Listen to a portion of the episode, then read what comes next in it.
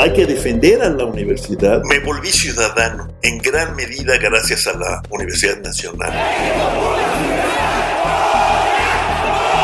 ¿Hubo plagio, no hubo plagio? ¿Quién plagió a quién? Para cualquiera que sepa leer, quiere decir que la, la ministra plagió. El país presenta. En un entorno en donde lo que gana es la estridencia y las ganas de callar al otro, a la otra, creo que debemos apostar por el diálogo, que debemos apostar por escuchar. Al habla con Barkentin.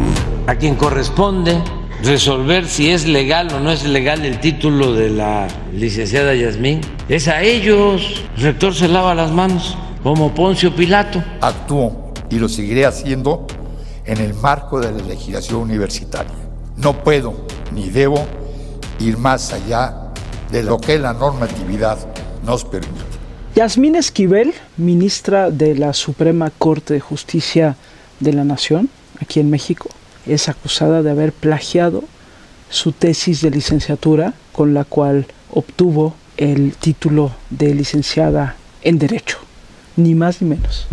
Al respecto se han pronunciado las instancias universitarias, pero en lo que esto se resuelve, y dado que la propia ministra no ha tenido el menor reparo ético para hacerse a un lado en lo que las investigaciones continúan. Nada de que avergonzarme y trabajaré intensamente en todo este proceso de cambio que necesitamos y de independencia en el Poder Judicial de la Federación. Insisto, en lo que esto se resuelve, los ataques del gobierno federal y del presidente de la República en contra de la UNAM, la Universidad Nacional Autónoma de México, han arreciado. López Obrador, egresado de la UNAM, lleva mucho tiempo atacándola de manera directa. Es lamentable que la UNAM eh, se haya derechizado, como sucedió en los últimos tiempos, porque se llegó al extremo de que la mayoría de los maestros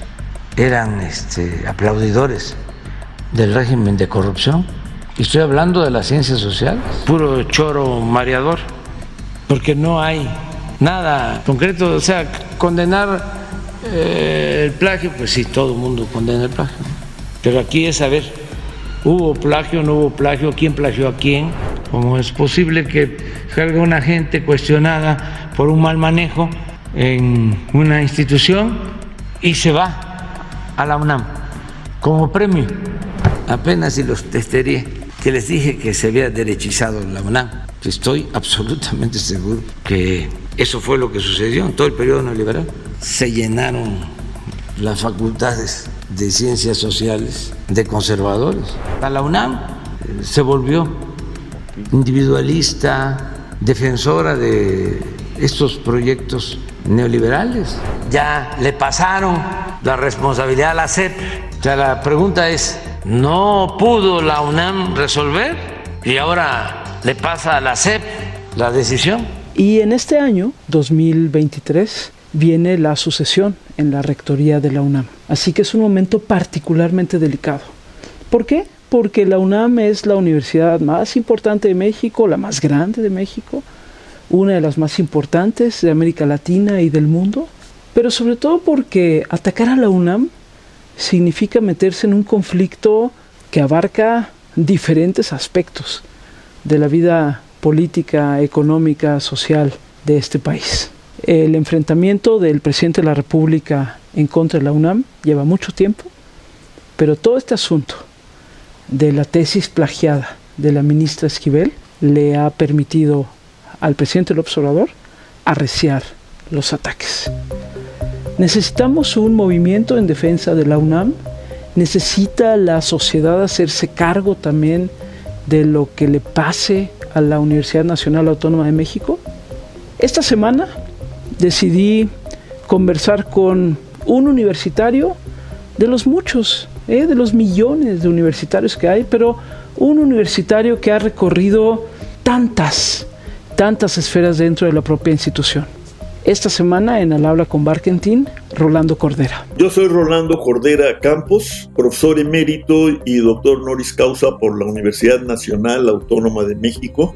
He sido profesor en la facultad, en mi facultad de Economía de la UNAM y hasta fechas muy recientes estuve coordinando un programa universitario de estudios del desarrollo. Y escribo en la jornada semanalmente y también en el periódico El Financiero. Y Rolando es un hombre de la universidad. Y uno podrá estar de acuerdo o no con lo que piense sobre la propia universidad, sobre las reformas que se tienen que hacer, sobre los tiempos para las reformas. Pero lo que uno no le puede negar a Rolando es su pertenencia, el conocimiento que tiene la propia universidad y su ser profundamente universitario. Así que esta semana le pedí que conversáramos un poco sobre qué es la UNAM, qué es la autonomía de la universidad, qué está en juego y qué tendríamos que defender y sí, que también se tendría que renovar y reformar dentro de la propia universidad. Así que con un abrazo a todos, a los millones de universitarios, esta semana en Al Habla con Barkentin, Rolando Cordera, arrancamos. desde chiquito eh, eh, oye historias, ¿no? La UNAM, eh, la revista, la televisión, la investigación, todo lo que representa para, para el país, ¿no? Toda la labor social. ¿Qué es la UNAM, Rolando? No en términos de definición institucional. Todos sabemos que es la universidad más grande de México, la universidad más importante de México, una de las más importantes de América Latina y del mundo. Pero, para ti, ¿qué es la UNAM, Rolando?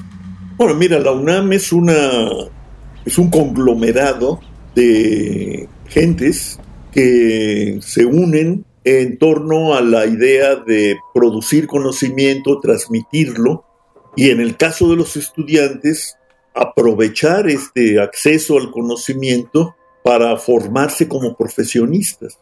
Una minoría de estos estudiantes luego deviene nuevo, nuevos investigadores, nuevos profesores, pero la capacidad de, reclutamiento de la universidad, como ocurre prácticamente en todas hoy en, México y me temo que en el mundo, pues ha disminuido eh, sustancialmente. Pero ahí se da una confluencia entre búsqueda de eh, pragmática, digamos, del conocimiento para formarse como profesionales y un grupo que ha ido creciendo por fortuna de eh, académicos dedicados profesionalmente a producir y transmitir el conocimiento. Nuestra universidad tiene además, como pocas creo yo, tareas que podríamos llamar nacionales que le ha transferido el Estado mexicano en áreas pues de enorme importancia. La primera de ellas es la producción y difusión de cultura. La UNAM tiene una coordinación de difusión cultural muy potente. Estaba calculando más de 15 mil actividades en forma anualizada.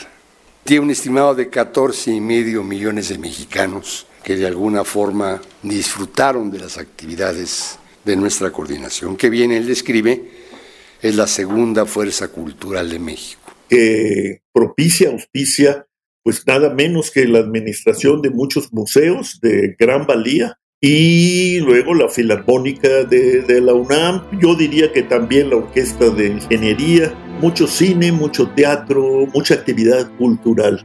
Y claro, la universidad se encarga del sismológico nacional, Gabriela, cosa que de repente se olvida. Sí, tiene una serie de misiones que le ha otorgado y transferido el Estado, por cierto, sin a veces eh, tomar en cuenta por parte de los gobiernos en turno que esto implica inversiones y gastos que la universidad tiene que eh, asumir y afrontar, a veces con dificultades para que esto se convierta en fondos que sustituyan los fondos gastados en eso. Pero eso no importa, eso es, al final de cuentas, pecata, pecata minuta. Te diría yo, la Universidad Nacional, aparte de ser una institución, como tú dijiste, es una especie de gran referencia nacional. Algunos han dicho, es una especie de proeza mexicana del siglo XX. Los murales de la UNAM, creados por los maestros Diego Rivera, David Alfaro Siqueiros y Juan O'Gorman, nos cuentan a través de coloridas y diversas formas la historia de México y de la humanidad en general. ¿Y qué es para ti, Rolando, en tu corazón? ¿Qué es para ti la UNAM desde estudiante, desde profesor? ¿Qué te significa ahora sí que en tu corazón y en tu piel, Rolando? Bueno, mira, yo adquirí en la universidad una intensa y cada vez, diría yo, extensa conciencia social y política, que probablemente no hubiera adquirido de la manera en que lo hice sin la Universidad Nacional. Por así decirlo un poco retóricamente, me volví ciudadano en gran medida gracias a la Universidad Nacional. Tomé conciencia de mi país, de los problemas sociales tan graves que lo aquejan, del poder y sus decisiones. Y bueno, con el tiempo, a partir sobre todo del 68, que fue pues la gran experiencia vital para muchos de nosotros, me fui volviendo cada vez más un demócrata convencido. Necesitamos demostrar al pueblo de México que somos una comunidad responsable, que merecemos la autonomía, pero no solo será la defensa de la autonomía la bandera nuestra en esta expresión pública, será también la demanda, la exigencia por la libertad de nuestros compañeros presos. Y en búsqueda de algo más que eso, que no es la revolución, pero sí la posible construcción, que yo creo que es factible en un país como este, de un régimen socialdemócrata, como solemos llamarlo algunos, afortunadamente cada vez más, aunque no todos los que deberíamos ya estar en esa dimensión. Eso ha sido para mí la Universidad Nacional, pero también por la profesión que, por la que opté, que es la economía, tomé conciencia temprana de la importancia que tiene en las sociedades modernas, pero en sociedades como la nuestra, subdesarrolladas o en desarrollo, como queramos decirlo, el Estado y la posibilidad de que ese poder que tiene el Estado, que la sociedad le otorga al Estado, sea cada vez más útil para enfrentar esta problemática que resumimos ahora desafortunadamente en una terrible combinatoria de pobreza de masas y desigualdad impasible, ¿no? desigualdad perenne, la llamé yo en un libro relativamente reciente, que no se conmueve por nada, ni por los ciclos económicos, ni por nuestras buenas intenciones, ni por nada. Da la impresión de que es más que una herencia colonial, una jetatura. Creo que nuestra lucha abrió la voz a demás instituciones que tienen problemas dentro del UNAM. No podíamos dejar el movimiento, no podíamos soltar la escuela porque iba a ser un acto egoísta. Oye, cuando hablamos de autonomía, ¿cómo explicársela a mucha gente que de pronto no termina de entender el concepto de autonomía, ¿no? Porque pareciera, ah, entonces se rigen por sí mismas, tienen sus propias reglas, se pueden brincar el Estado de Derecho. Hemos escuchado muchas cosas cuando se habla de autonomía y más en estos tiempos en donde las autonomías han estado francamente bajo fuego. Cuando hablamos de autonomía de la UNAM, ¿cómo lo explicarías en términos simples, Rolando? es una figura del Estado. O sea, autonomía no quiere decir independencia o separación del Estado.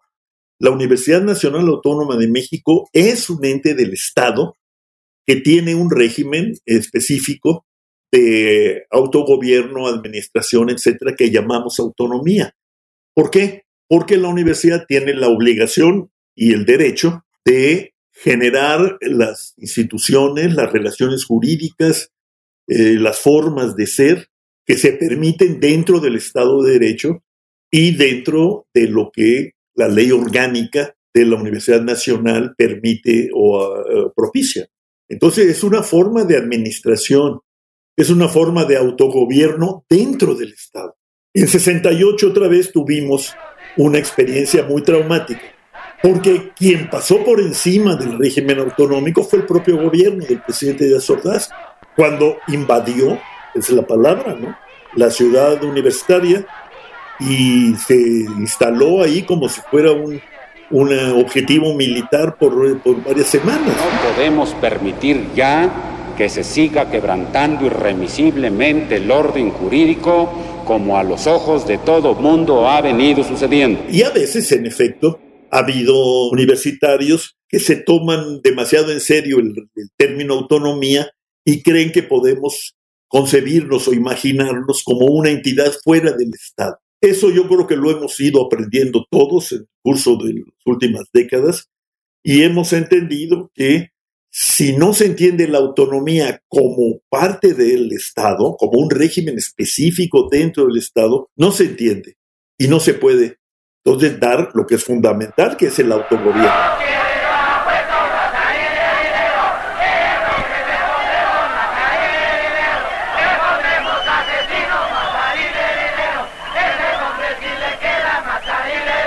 ¿Por qué es importante la autonomía? ¿Por qué se tiene que defender la autonomía de la UNAM? Te da una enorme capacidad de decisión y de acción. Esto lo vemos lentamente en, la enseñanza, en la docencia, porque tenemos la capacidad de revisar, actualizar y reformar nuestros planes de estudio. No pasan por el gobierno en turno, por la Secretaría de Educación Pública, pasan por nuestros órganos de gobierno. O sea, mi facultad puede reformar, que ojalá lo hiciera, su plan de estudios, pero tiene que ser autorizado por el Consejo Universitario. Imagina la investigación científica. Define sus objetivos, define sus formas de alcanzarlos o de tratar de alcanzarlos, sus mecanismos de reclutamiento de nuevos eh, investigadores autónomamente. No pasa por la autorización otra vez de ningún órgano de los gobiernos en turno pero sí pasa por el examen, evaluación, aprobación o no de los órganos específicos que se da la Universidad Nacional para estos fines.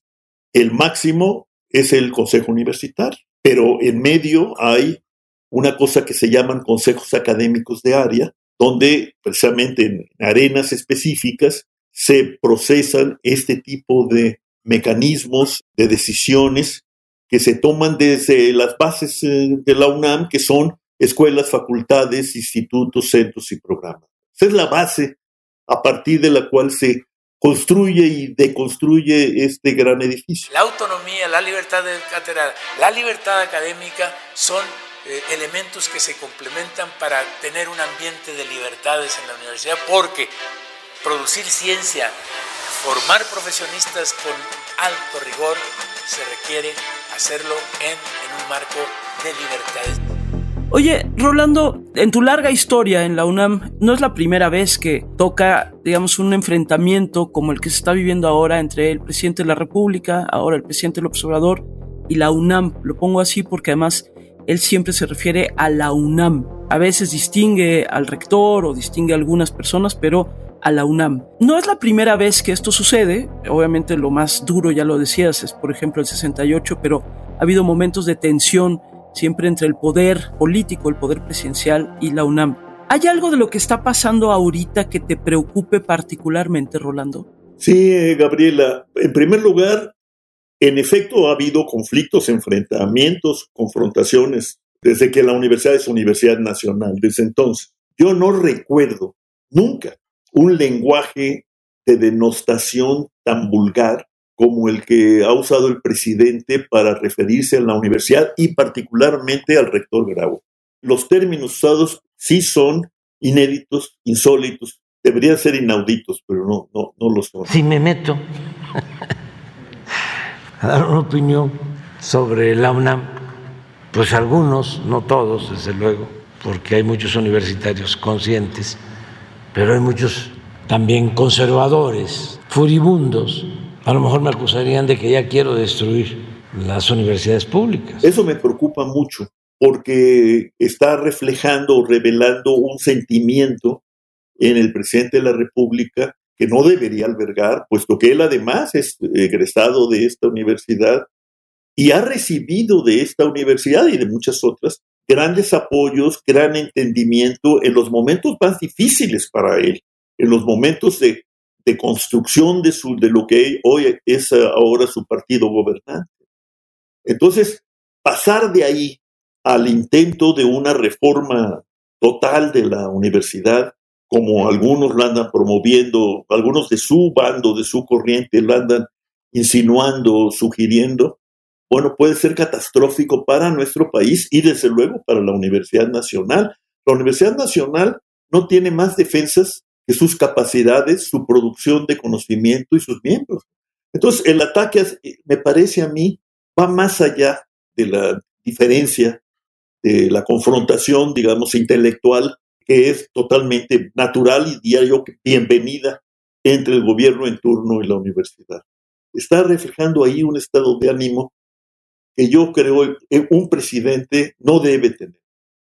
Siempre se dijo, son de leyenda, o de, que quien se expresaba pésimamente de, nuestro querido gran rector, ingeniero Javier Barros Sierra, pues era su excompañero de gabinete, ¿no? El presidente Díaz Ordaz. Me ha abierto un camino fácil para hacer una definición precisa, clara y breve de la posición del gobierno que tengo el honor de presidir y de la mía personal en materia universitaria. Pero nadie puede decir que haya escuchado un denuesto de esta naturaleza de parte de ese señor que sí tenía, digamos, odio guardado contra los universitarios. Yo no digo contra la UNAM, sino contra los universitarios.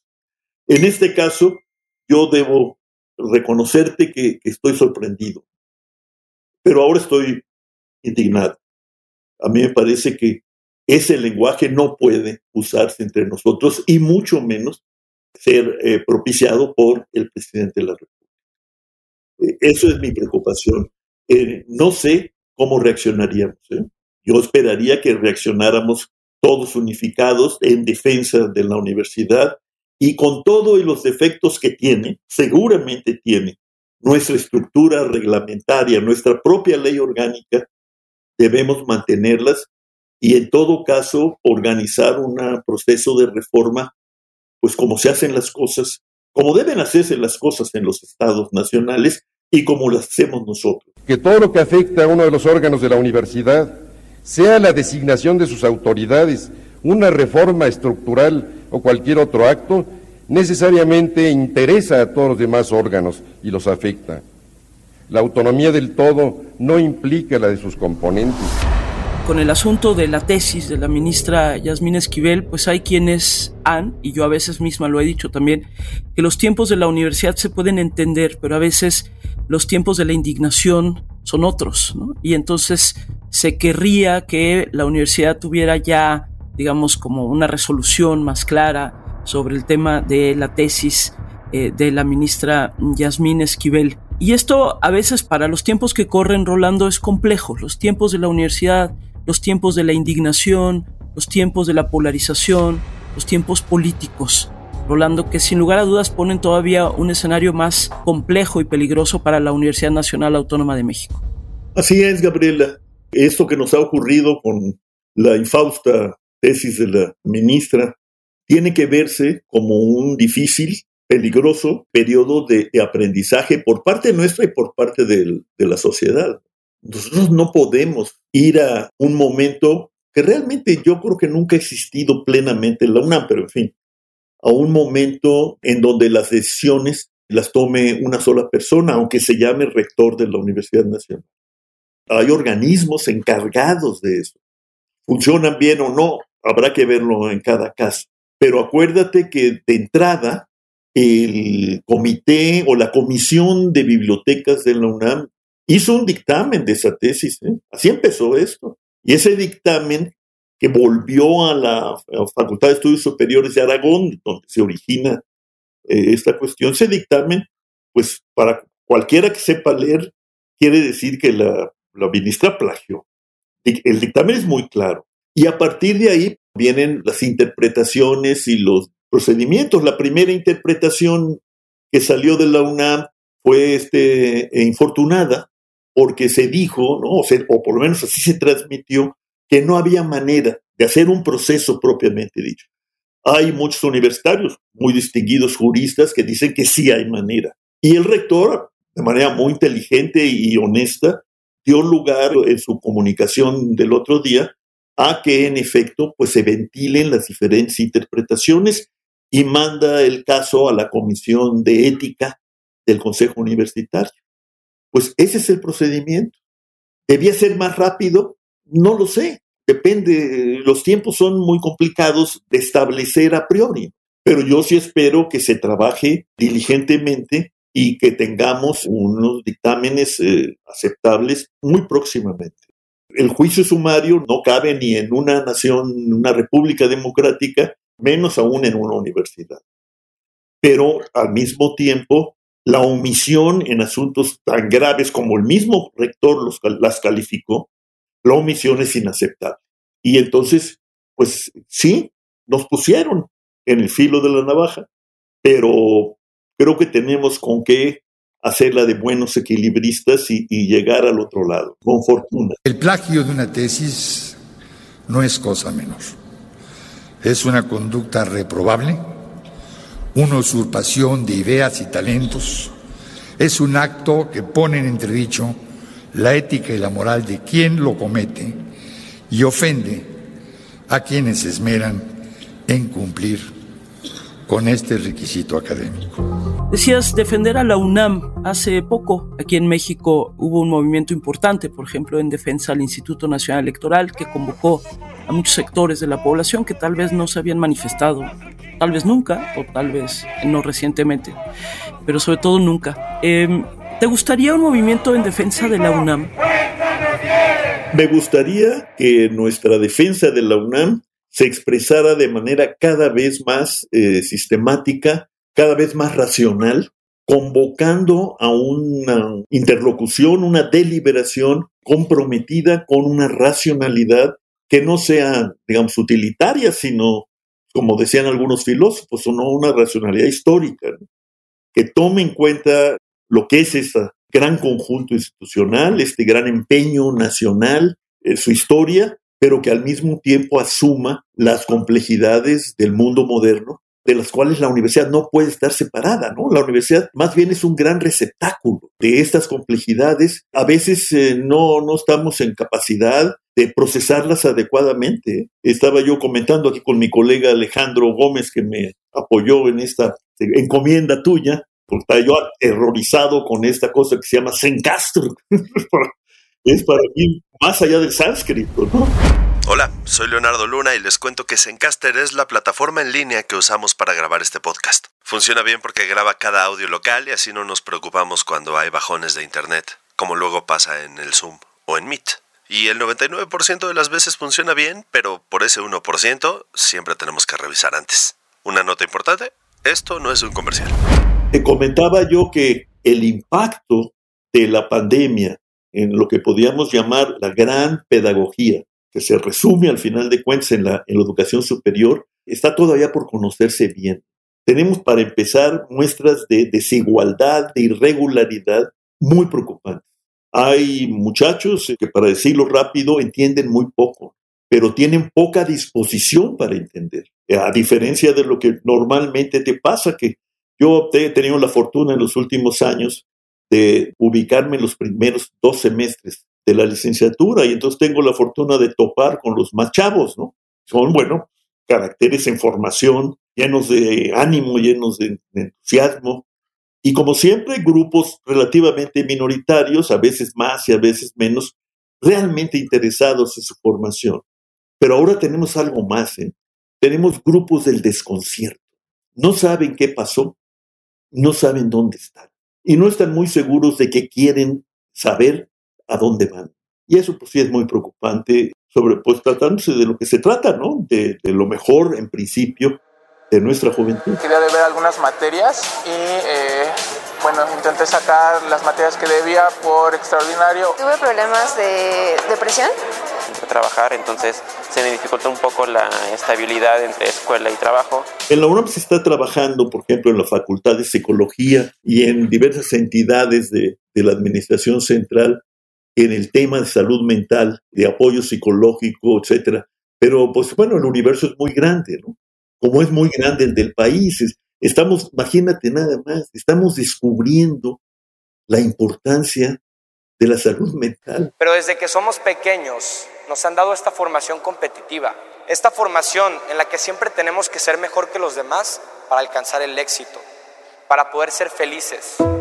Y entonces dirías, Rolando, defender a la UNAM es defenderla en su totalidad, es decir, defenderla en su complejidad y defenderla no solo porque alguien haya pasado por la UNAM, sino por lo que significa la universidad para nuestro país. Lo que significa y lo que puede todavía significar en el futuro. En términos de organización nacional, tendremos que pensar en otro sistema de universidad. Por lo pronto, sin embargo, hay que defender a la universidad y claro, no solo defender, sino insistir en que la reforma no puede parar, la reforma tiene que darse, tiene que continuarse aquello que, el rector Sarucán llamó la academización de la universidad, o poniendo énfasis en la academia, en la formación y darle prioridad a eso, pero al mismo tiempo pues tiene que asumirse como, como es, ¿no?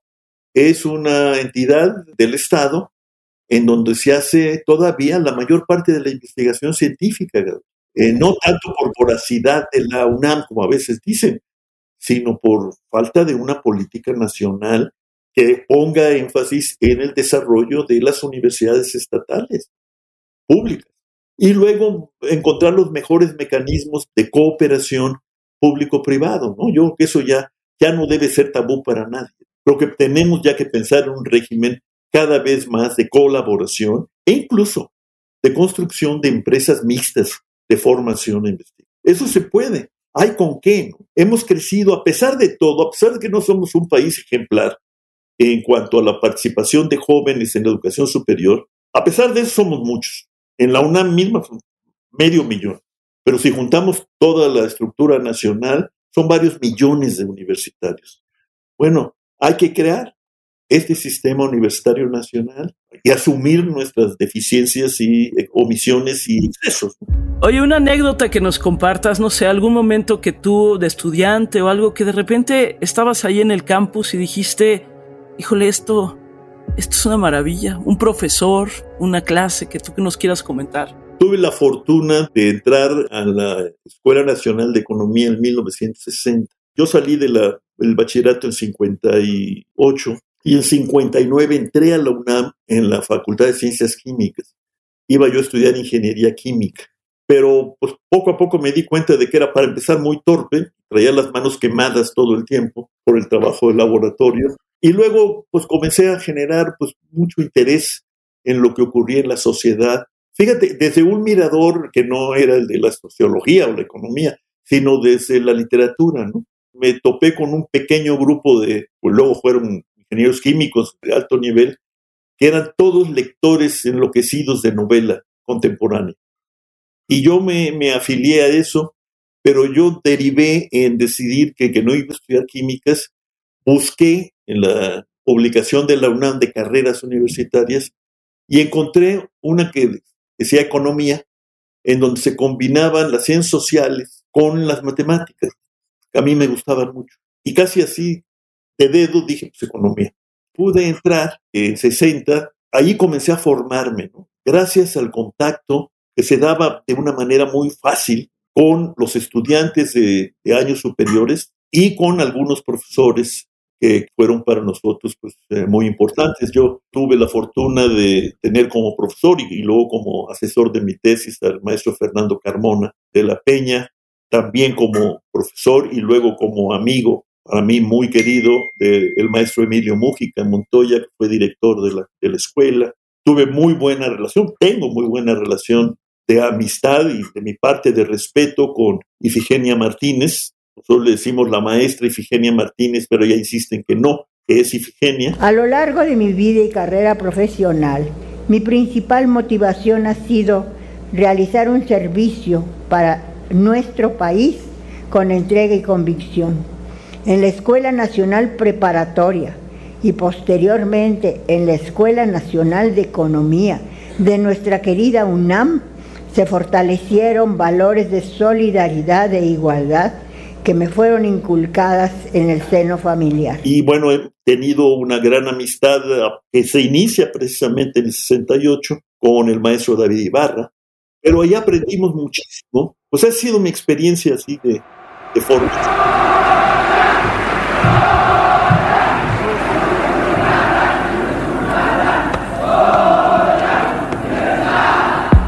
Hace algunas semanas muchísimas personas salieron a las calles de la Ciudad de México a defender al Instituto Nacional Electoral en una manifestación que decía el INE no se toca. El INE, el INE no sé, yo creo que todas las instituciones se pueden tocar, todas las instituciones se pueden renovar, pero evidentemente hay tiempos, hay momentos y hay contextos.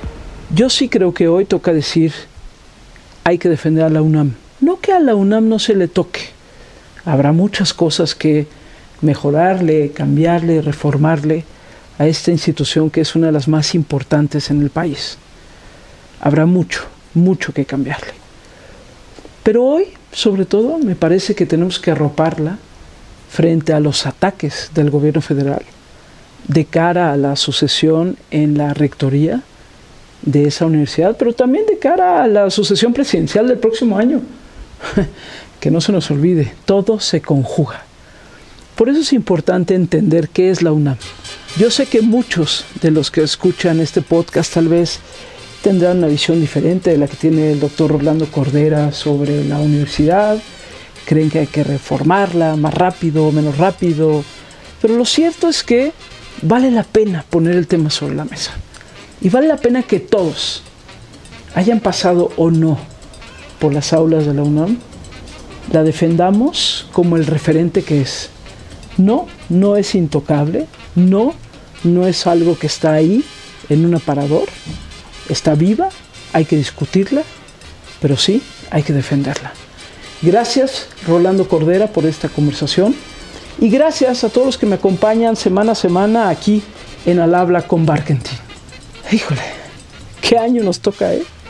Mientras grabo esto es prácticamente finales de enero del 2023 y pareciera que llevamos tres años vividos en un mes y lo que viene. Posiblemente cuando se publique este podcast o a los pocos días vendrá ya o estará ya la resolución del Comité de Ética de la UNAM sobre la tesis plagiada de la ministra Esquivel. Ya veremos. Pero eso no cambia en nada la discusión que debemos tener sobre la importancia de la UNAM en nuestro país. Gracias a todos. Nos volvemos a escuchar el próximo martes aquí en Al Habla con Barkentin.